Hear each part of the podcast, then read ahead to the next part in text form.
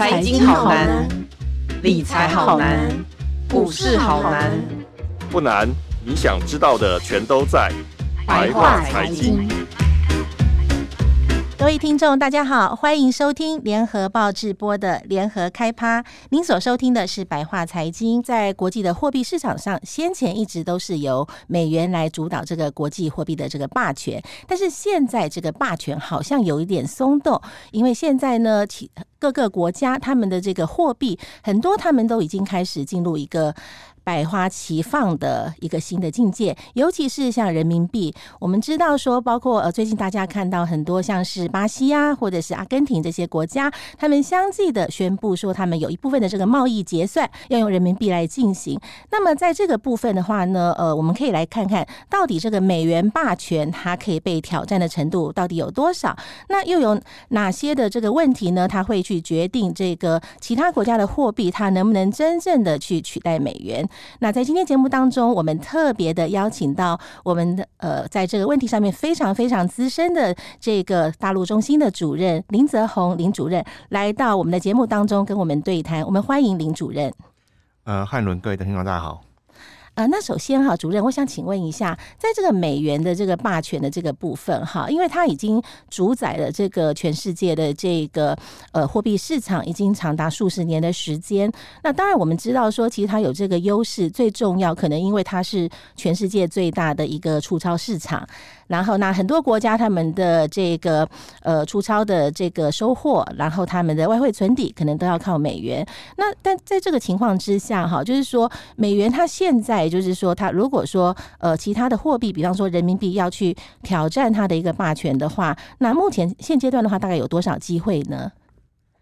呃，其实呃，我们看到就是有关于就是呃，人民币的话可能会对美元造成挑战的话，大概是呃，最近这段时间的讯息特别多哈。是的。那呃，整个事情的话，就是为什么呃，人民币的人民币会要挑战美元，呃，会受到大家越来越关注然后，我想一个很关键的因素，大概跟去年的俄乌战争有很大的关系哈。是的。对，那那以往的话哈，就是呃，在历史上就应该应该讲说从。二次大战之后的话，美元大概就是已经是一个呃，它的那个那个霸权地位大概就已经已经已经起来了哈。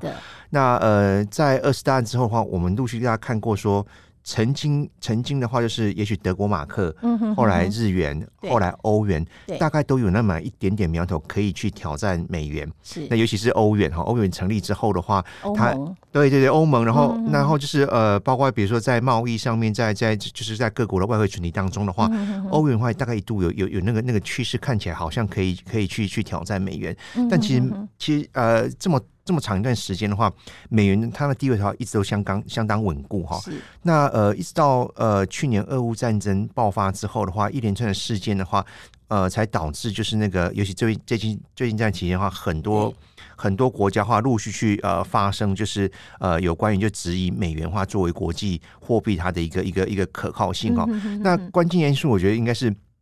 在去年就是俄乌战争之后的话，因为美国的话，呃，对俄俄罗斯，我想汉林汉林一定比我比我更清楚，就是呃，为了要制裁俄罗斯的话，以美国为首的欧洲国家它，就是呃，对俄罗斯采取一系列制裁，包括冻结它外汇存底啊，包括把它推那个踢出那个踢出那个 SWIFT 的那个那个交换交易，他用美元对对对对对。那呃，以以往的话，其实美国的话把美元当成呃一个一个武器去制裁那些不听话的国家的话，已经。存在很长一段时间，但是因为过去的话，那些被制裁的国家，比如说呃伊朗啊这些国家，或者是北韩啊，嗯、因为他们的他们的经济体相对较小哈，就是所以呃在国际上面的话，可能也没有引起那么大的关注跟影响。嗯、可是俄罗斯就不一样了哈。那俄罗斯除了说它是一个大国之外的话，它其实尤其它在。呃，能源在粮食的部分的话，嗯、它是一个供应国，对对，它它是一个很大的供应国，嗯、所以一旦的话，就是俄罗斯呃也面临到美元的话，美国话以美元为武器来制裁它的时候啊，嗯、其实很多国家就意识到，就是我如果过度去依赖美元的话，其实会会会导致，就是一旦我不听美国的话的时候的话，或者、嗯、或者美国对我有什么意见的时候的话，我可能会遭遇到类似俄罗斯的处境。嗯、所以大家大家都知道说，呃，不要把所有鸡蛋放在同一个篮子里面。嘛，那过去是没办法，就是就是美元是一个是一个是一个最安最安全的篮子嘛，在大大家看起来，但在在去年俄乌战争之后的话，美国采取这一系列行动，可能让很多国家去认识到说，也许。美元不是那么那么可靠跟安全。也许他下一下一步他就被制裁了。对，对，尤其过去这几年的话，嗯、其实呃，我们也看到美国的话，其实他他不只是把美元当成他的一个一个呃武器哈，另外一方面的话，就是从呃。在新冠疫情爆发之后的话，美国为了处理它的国内的问题的话，从超发货币到到为了要解决那个它后来高通膨的问题的话，去去升息。其实很多国家都都都发现，就是当美国的话，它的呃在顾及一下它自己国内经济问题的时候，去调节它的利率的时候的话，它那些它把自己国内的一些问题倒给别的国家，对对，就是就其他国家就就要去承受嘛。是是，对，所以就很多很多国家就就是基于基于可能整基于整体国家安全的考虑，基于它经济上面的考虑的话。就开始去把呃，就希望说我不要再，我最好不要那么依赖美元的。嗯、那呃，比较明显的例子跟大家比较关注的一个一个一个事件，大概是在在四月底的时候，嗯、呃，巴西的总统就是呃、哦，他有做一个很重要的宣对对对对对，鲁拉的话，他他他在四月四月十三号，他去，因为他去大陆做国事访问，他他第一站是先到上海，然后他去出席巴西前总统呃。罗塞夫的那个，他在出任新开发银行的行长，因为这个也是金砖国家设立银行。那那中国大陆在这个新开发银行的话，它其实主导地位，因为它总行就设在上海。哦，是对。那那鲁拉奇就在上面提出一个问题，就讲说，为什么全世界一定要用美元？为什么不能够以人民币作为全世界的兑换货币？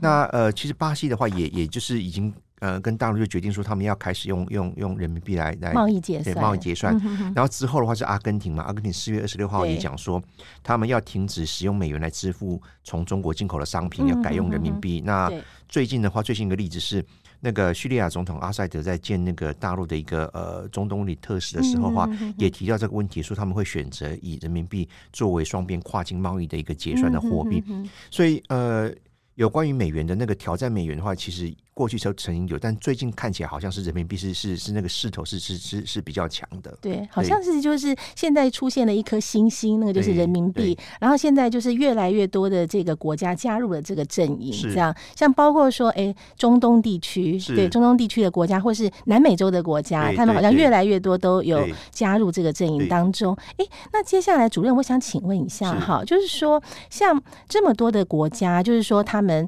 呃，就是开始越来越多的他们。加入了这个人民币贸易结算的这个体系，那当然，我想就是说，可能就像您刚刚讲的，美国到后来他有点球员兼裁判，嗯、就是说他把他自己国家的问题，然后可能透过他，可能就是说他要宽松的时候，他就印了很多很多的钞票，就发到所有的国家，然后去影响到这个。全球金融体系还货币市场的一个安定性，这样，那那再加上俄罗斯的这个例子，那大家就可能有更多的不安全感。万一他们哪一天要是被制裁的话，可能就天下大乱了。那但是呃，我想请问一下，就是说，在这个呃，就说在这个美元的这个主导性逐渐的，可能就是说逐渐松动的这个过程当中，现阶段它有哪些优势？可能就是说，呃，其他的国家它可能就是要跟。美国跟美元分庭抗礼，可能还是有一些挑战要去克服。想请主任帮我们解析看看。其实，我们我们刚刚提到说，过去的话能够去对美元构成威胁，大概比如说呃德国马克啊、日元啊或者欧盟，然后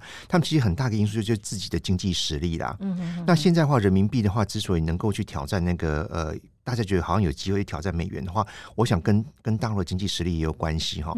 呃，因为呃这么长一段时间以来的话，大家都看到说中国大陆的话，它经济的话是是是不断壮不断去壮大，它现在已经是全球第二大经济体了。那尽管说呃很多人都都关注到说最近大陆经济情势好像不是那么好，尤其它在三年新冠疫情期间的话，它采取一些防疫政策的话，对它经济造成很大的伤害哈。对，但。呃，不不管怎么样，我们整体来看的话，大陆今年设定的经济成长目标百分之五点五哈，是那个其实还是还是相当相当高的，尤其我们我们。顾虑到说，它这么大一个经济体的话，要增长百分之五点五的话，其实是是不容易的。对。那所以我觉得，我觉得那个经济实力大概是是中国大陆的一个一个要要推人民币国际化一个很大的一个优势哈。嗯。我们刚刚提到说，那么多国家的话，就是开始要尝试，就就是呃，在在双边贸易当中改用人民币哈。其实事实上，呃，人民币的话，因为它它它的它的国家够大，经济实力够强哈。事实上，在过去一段时间的话。大陆在跟它的周边几个国家当中的话，呃，他们之间的一些一些往来跟贸易的话，其实慢慢的话，已经已经是以以人民币为主。比如说，我大概十几年前曾经去过那个北韩哈，是那北韩的话，其实大家知道说北韩的话，它其实是是呃呃跟大陆的话关系很密切，因为因为它它它的它的整个经济上面基本上是依靠大陆来来援助的，所以到了美到了到北韩之后的话，你要跟他换钱的话，他他不接受他不接受那个美元的，他只接受欧元或者人民币，尤其人民币是是最通用的。那另外的话，除了说北韩之外，像比如说呃辽国。柬埔寨、缅甸这些这些大陆周边这些国家，然后大陆半岛的对，然后大陆对跟这些国家关系关系很好。然后像比如说柬埔寨的国王跟他的那个国王的妈妈，那个叫叫什么？国王的母后吧，反正他们经常就到、嗯、到到大陆去访问，然后习近习近平都接待他们。在在这些国家，其实人民币的话，就是呃，不只是双边的贸易，就是你甚至在在当地的话，你要去换钱的话，因为。呃，常出国旅游，尤其常常去自助旅行的国的的的民众，应该应该就会发现说，你不管以前换，你不管到什么地方，你最好先换美元，然后换了美元的话，你到当地的话再拿美元去换当地的货币的话，你换到的汇率通常会比较好一点。是是，对。但是你你在这些国家的话，比如说在在在在寮国啊，在缅甸的话，嗯、哼哼你现在的话可能拿人民币的话换到汇率，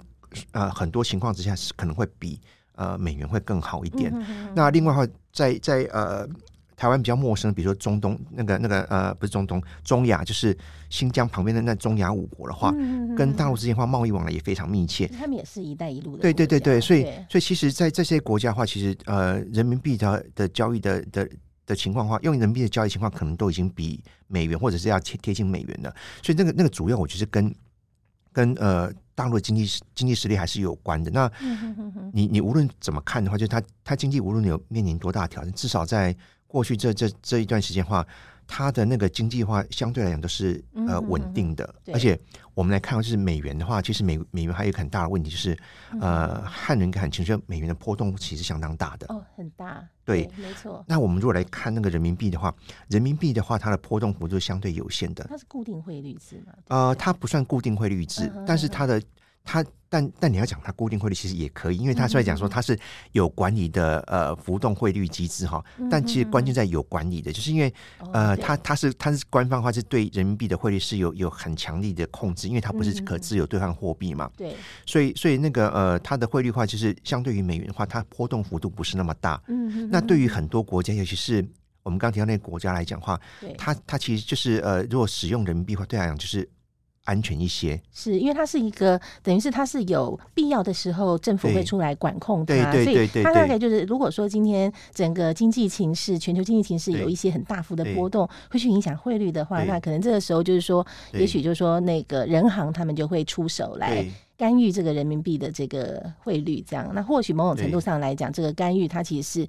呃，保持它的一个稳定性，这样对。那那对他对手国来讲的话，就是他他蒙受汇率损失的风险就降低了。是的。那如果如果这些国家的话，它它经济本体本身经济实力不是那么强，然后它跟大陆的经济往来又特别密切的时候的话，对他们来讲，理性的选择就是就是我以人民币的呃兑换为主，我不要再透过第透过美元这个第三国的货币，因为这样子的话，就是美元波动那么那么大的话，呃，我可能那个汇率一旦。大幅变化的话，我没有料到的话，我可能就会蒙受很大的那个那个汇率的损失。是，对，所以我觉得这些因素大概都是人民币的话，它现在的话能够被呃越来越多国家去接受的话，一个很关键的因素。嗯对，而且感觉起来好像就是说，这个接受度哈已经很横跨，就是说好几个地区，包括像中东，然后南美洲，还有就是中南半岛，然后像刚刚您说的中亚，然后甚至是北韩这些，好像已经慢慢的就是变成一个跨洲的一个联盟这样。那接下来主任，我想再请教下一个问题哈，就是说台湾，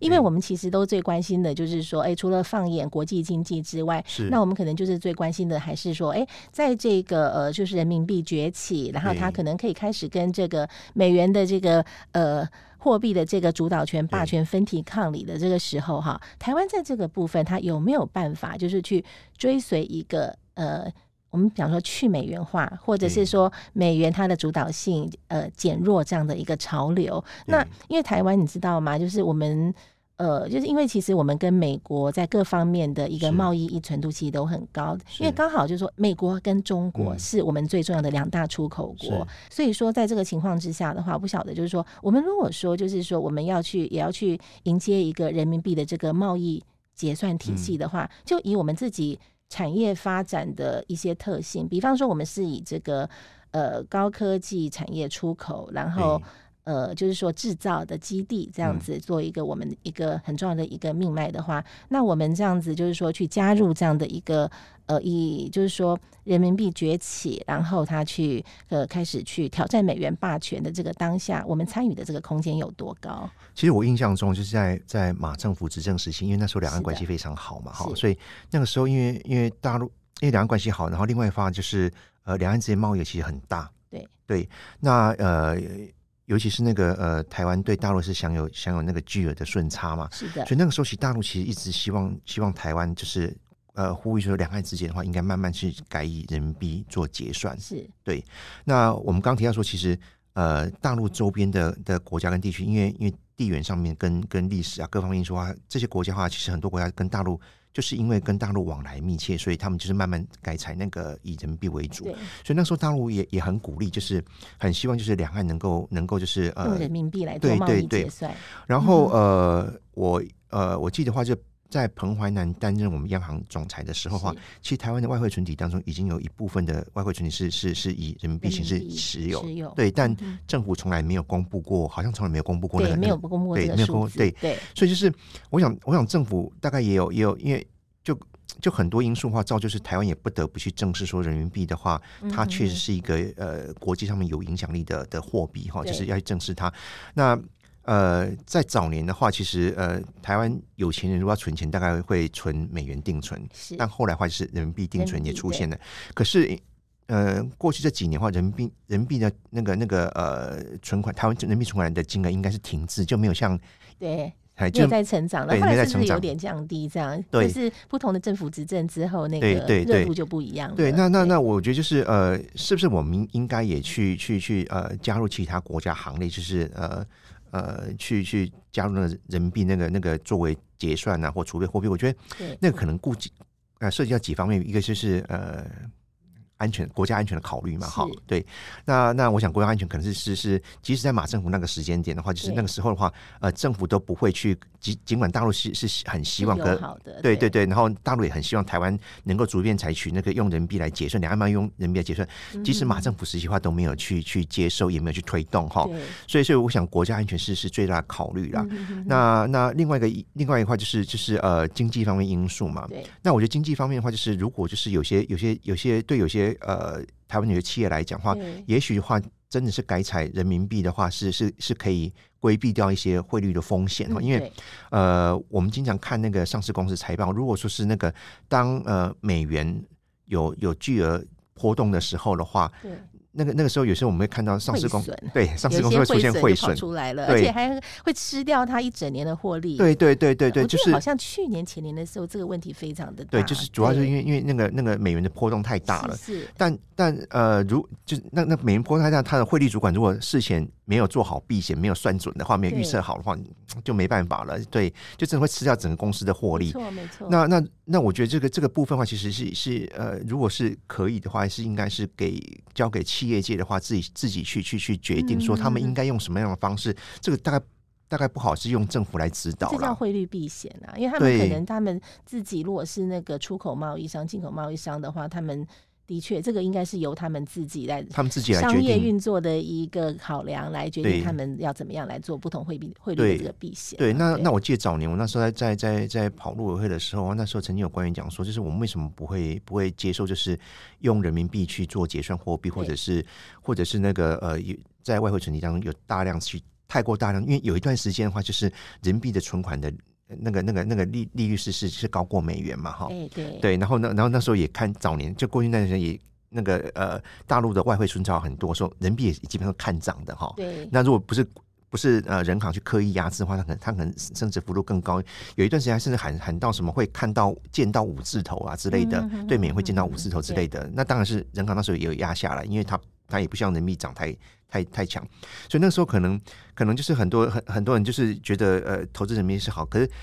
呃政府那时候不愿意的话，一个原因那时候我听过官员讲过说，如果说我们持有大量的人民币，万一一旦有什么状况上，他不愿意把我们把我们把我们兑换回去，我们怎么办？但我觉得那个那个那个其实是有一点点有一点点呃呃过滤啊，因为如果大陆希望人民币推动推动人民币成为一个国际货币的话，他如果不愿意把台湾手上的的人民币兑换成嗯嗯呃其他货币，不管台币或者是美元的话，对那那那对他的那个那个人民币的，杀伤力也很大，对他对他人民币的信用是是非常大的损害，。没错，对，所以所以，但但无论如何，我觉得在两岸关系这种情况之下的话，要希望说台湾去加入就是去美元行业行列的话，我觉得。大概是是是是有有一定的困难，就是因为主要是现阶段的整个政治的情境都不太一样，因为因为其实哎、欸，我觉得呼应一下主任所说的，嗯、我觉得其实哈，就是要加入这样的一个人民币的结算贸易的体系，双方的这个互信的基础其实很重要。对，我觉得像其他我们看，比方说像这个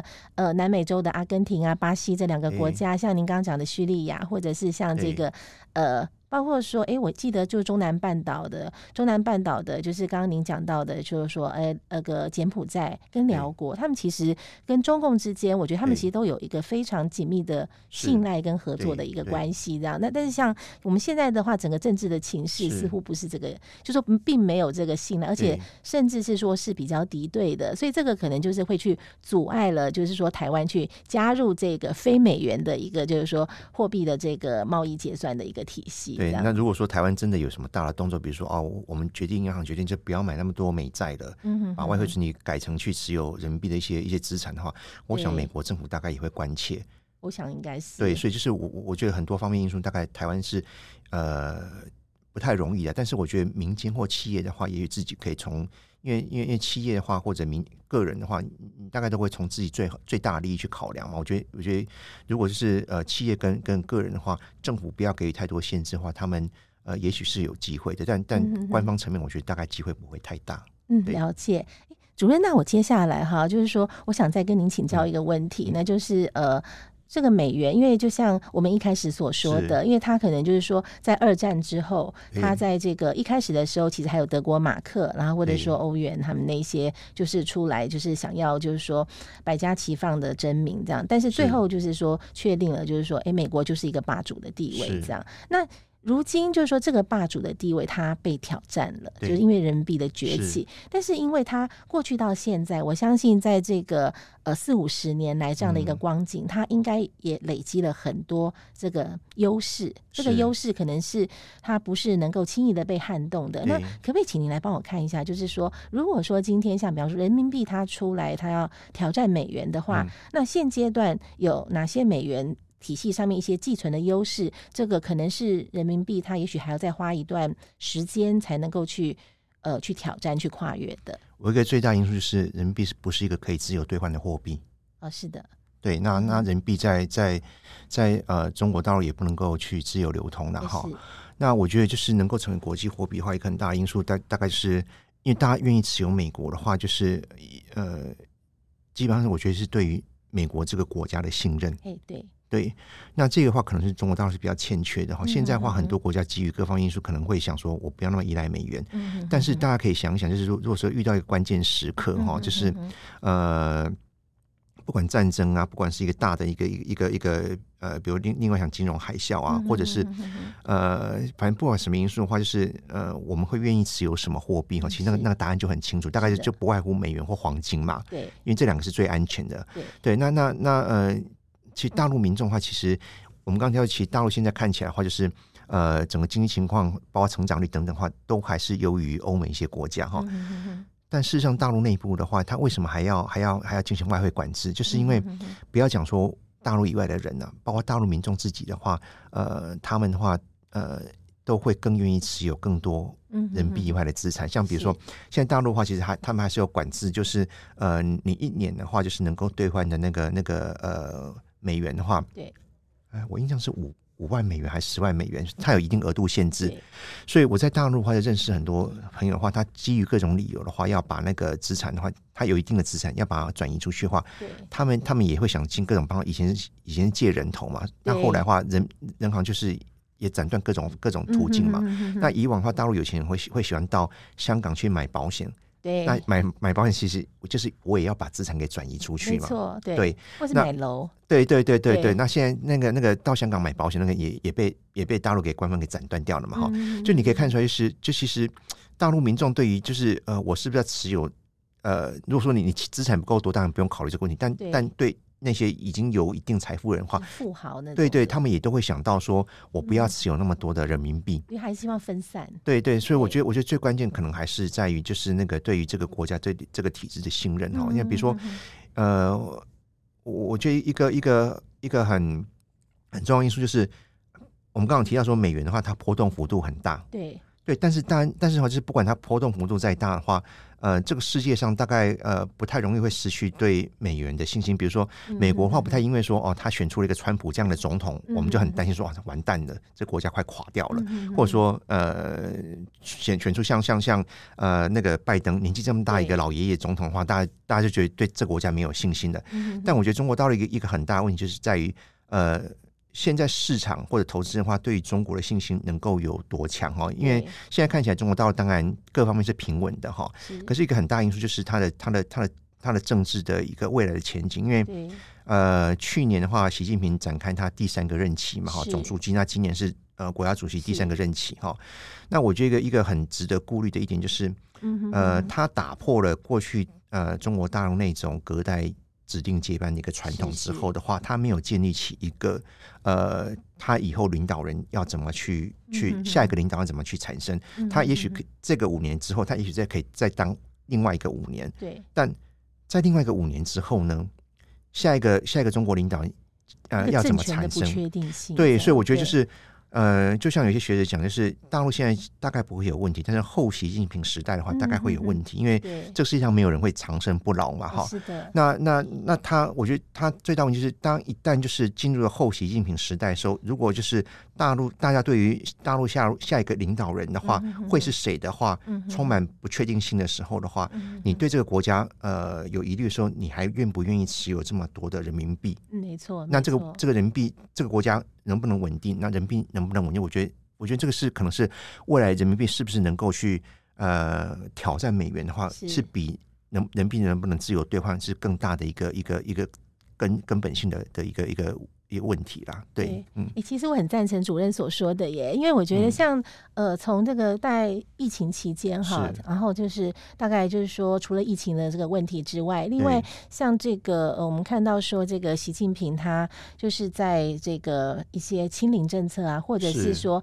包括说以前就是说在这个肃贪，就是以前江泽民派的这个人马，或者是说共同富裕的这些措施啊等等的，那这个其实外面其实有有非常非常多的这个讨论。是在这个部分，那其实大家就是说最觉得说最印象深刻的地方就在于说哈，就是有些东西它是你很呃十几年前做的话没有关系，但是现在的话可能就是说很多东西就是说变成是说以前可以做的不能做了，而且甚至是说啊你这是个财富，你可能也要拿出来这样对。那我觉得这个。又回归到一个本质上的问题，就是说，好像，呃，就像您刚刚讲到的，就是说，诶、欸，拜登他年纪这么大了还可以当选，嗯、然后那川普，然后他其实呃疯疯癫癫的，但他选上总统之后，那其实大家还是觉得说，那个美国的话，马儿马儿照样的在跑，然后鸟儿照样照样的在叫，这样，对，那所以代表就是说，其实大家觉得说，嗯、呃。一个美国是一个成熟的民主政体，然后它的制度都行之有年，所以就大家其实可以去信赖他到那一种，哎，不管是呃呃多疯狂，然后或者说年纪多大的人，他上来当总统，那大家都觉得说，哎，美国不会因为这样子就垮掉了，这样。哎，可是中国大陆的话，可能是因为我觉得说他，因为一直以来就是说他。它算是一个，就是说比较人治的国家啦，对，因为它就像您刚刚讲的，就是说，呃，每隔一段时间，大家可能就在观望，说，哎，那下一个领导班子大概会是什么样子的？所以，它其实这个就是在这种情况之下的话，大家也许大家就会觉得说，呃，就说这个比较人治的国家，这个社会它的风险，其实它大家会觉得说会比民主的这个体制的这个国家要来得大，所以可可能就是就像您刚刚讲的，就是说有一些的。呃，不确定感可能就是从这个地方发出来，那就是说，那相对来讲，那这反而成为就是说，美元它美元它相对于人民币，它可以得到的一些，就是说继续的巩固它的领导权的其中的一项很重要的这个优势，这样、嗯。对，就是我们看，我们刚其实刚提到说那些呃，开始尝试着就是在双边贸易当中的话去呃改采人民币计价，对，或者在外汇存底当中增加美元的呃增加人民币的那个比例的话，是。其实大概都是一些所谓的呃反美集团或者至少不是亲美集团的国家了哈。对，那那其实有一点的话，我觉得我觉得我觉得呃可以去关注，像呃刚刚有提到说呃阿根廷宣布说他们他们从大陆进口要改以人民币，但但大家可以注意到，就是他只讲说他跟他买大陆东西用人民币付钱，对，但他没有讲说那个他卖东西给给给大陆的时候，他要收人民币。哦，对，这个很重要耶。对，就是、那那那对啊，因为收跟付之间还是有差别。对，那那那我觉得的话，就是呃，人民币其实提供很多，就是不想不想呃，跟美国可能意识形态上面呃有一些出入。对，然后就是跟美国关系比较不好这些国家的话，另外一个选择了哈。对。但这些国家也不见得那么那么那么呃完全的配合。对，那么信赖人民币，因为我我在猜哈，就是阿根廷的话，他会宣布说他在买中国大陆的的呃。货品的时候，他要要以人民币付款的话，嗯、我觉得是因为他这样子的话，他可以节省他珍贵的美元资美元资产。哦，对啦，也是，就是他可以去省下一些不必要的汇兑，然后他还要去承受一些那个汇率的风险。对，所以我觉得人民币是是的的崛起是提供很多国家另外一个选择了哈，但。但你要说他真的能够去挑战美元的霸权，我觉得有机会，但是但是那个可能要是很长的一段路啦，有一段过程要去改进它这样。哎、欸，那那个主任，我在节目当中哈，最后一个我想问的问题，可不可以请您帮我看一下？因为像您刚刚有讲到，就是说呃每个国家哈，他们现在在做这个人民币贸易结算的话，它其实并不是一开始就全面，它可能就是说针对部分的这个商品的这个。这个交易来做这个人民币的结算，那那我在想的问题就是说，呃，人民币贸易结算哈，它现在最能够发挥的一些产品，是不是仍然是跟中国大陆一些重要的出口出口品有关？这样，那可不可以请您帮我看一下，就是在这个产品别的这个部分，在这个呃人民币贸易结算的话，一开始的时候，它可能会以。哪些产品面就是比较优先？这样，其实我们现在看到的话，就刚刚提到说阿根廷的话，他他是讲说他从大陆买东西的时候要用人民币付款之外，其实我们现在看到比较多的话，改采人民币计价，其实是比如说他跟俄罗斯之间的天然气还有石油哦，这样子对，然后他跟他跟呃他跟伊朗的话，现在也对对他呃应该是二零二一年吧，都是能源是不是？对，我觉得是这些初级的。Uh. 对，在初级的产品当中，因为美元，美元它其实还，它美元它除了是储备货币、交易货币之外，它过去还有一个很大的一个功用，就是它是那个初级产品的定价货币。哦、oh,，我们看，我们看，不是不是那个，没错没错，对，各各种各种重要的那个那个呃初级产品，它都是用美元定价的。但大陆现在它其实，它它它现在其实有一点点就是呃，在讨在在在尝试它它取代所谓的那个呃石油美元。他在上海已经有建立那个用人民币呃计价的一个一个一个呃石油交易市场。嗯，那他现在就是除了俄罗斯之外，他跟中东一些国家的话，还有中亚一些国家的话，他在买能源的时候都已经开始是是是是改采，就是用用人民币来计价。对，那他比如说，我们看到他跟巴西、跟阿根廷的话，他用人民币计价的话，我在呃没有没有看到细项，因为现在都刚刚开始哈、嗯，我在猜可能一开始也是会以那个比如说能源呢，能源，就说能源之外，就还有原物料，对，像像比如说呃，他从巴西可能进口很多是大豆。啊、黄豆，因为了解产品粮食类的东西，以往他们是买很多美国的黄豆嘛，对对，那那那那呃，现在的话，他他从巴西买，回来，才可能也是用用用用，就这些初级产品了。对，因为另外另外有一些真的是那个呃最终产品制成品的话的部分的话，很多国家的话，你愿意不愿意接受人民币这是个问题。因为比如说，如果就是我我卖一个最终产品或高科技产品给。啊啊假假设那个那个爱斯摩尔好了，对，爱斯摩尔他他卖卖了高阶的那个那个呃 IC 的设备给给给大陆之后，他愿意收人民币吗？因为他收人他收人民币之后，除非人民币之后我真的看看看涨人民币以后会大涨，要不然他收人民币之后他他怎么使用？因为他还要拿去再换成美元，他等于就是还要再承受一次汇损。对，那那那他可能很多很多很多厂商或很多国家之后他。他接受了外汇之后，他要再去买其他东西的时候，可能还是会还是汇率的风险。对，所以我觉得可能可能应该是在这些比较初级的产品上面的话，嗯，对，会会会会以人民币，但有有一部分他们这我们刚提到这些国家，应该是不至于把所有跟大陆贸易全部转成人民币，而是部分而已。嗯，对，也就是就是我们刚刚讲的，就是提供多了一个选择，但是个分散风险的一个方式。嗯，对，但它不至于会会全部就采人民币。所以其实好像这个又回归到，就是说还是会跟他现在就是他贸易的这个这个主体是什么有关系，因为可能就像您刚刚讲的，就是说，呃，有些东西的这个购买啊，就是说，比方说那个原料还有粮食的这一些，它其实就是说，因为它其实就是比较单纯的就是那一种，呃。就是呃一对一嘛，是，然后他可能之后也不会再有什么衍生的，他要去跟其他的国家再购买什么什么加工的这个东西了，这样子。那所以那种东西可能用人民币贸易结算的话，其实是最简单的。那因为他也不用再去把这个收到的人民币再去换成别的货币，换成美元这样。可是如果说像比方说像您刚刚举到的举举到的这个例子，就是说他如果说他今天是这个高科技的这个产业哈，就是说他。即便是他从你这边进口到一些基础的一些零件啊，什么什么的，但是问题是说，他可能他还有下一步的制程，他必须要去走。那他这个时候他要去，呃，假设说，比方说像半导体好了，半导体如果说他今天要去采，因为半导体的话，现在很多的这个尖端的这个设备啊、技术都是掌握在美国那边的手上嘛，那他们一定是用用美元来做交易的。那可能这个时候这个部分，如果说你还要再把收到的这个。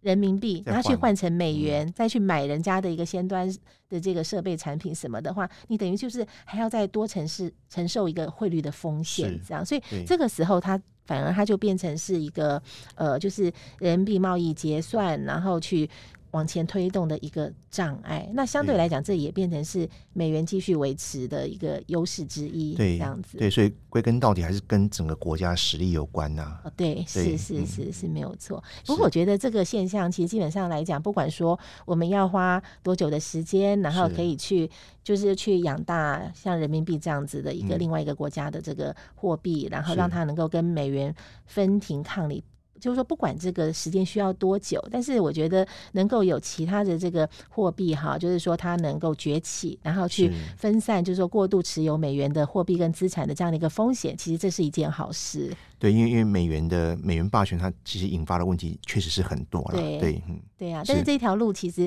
虽然不容易，虽然长久，但是仍是一条非常值得努力的路。是啊。感谢各位听众收听白话财经，我们下周见。的报道，请搜寻 VIP 大 U 点 com 联合报数位版，邀请您订阅支持。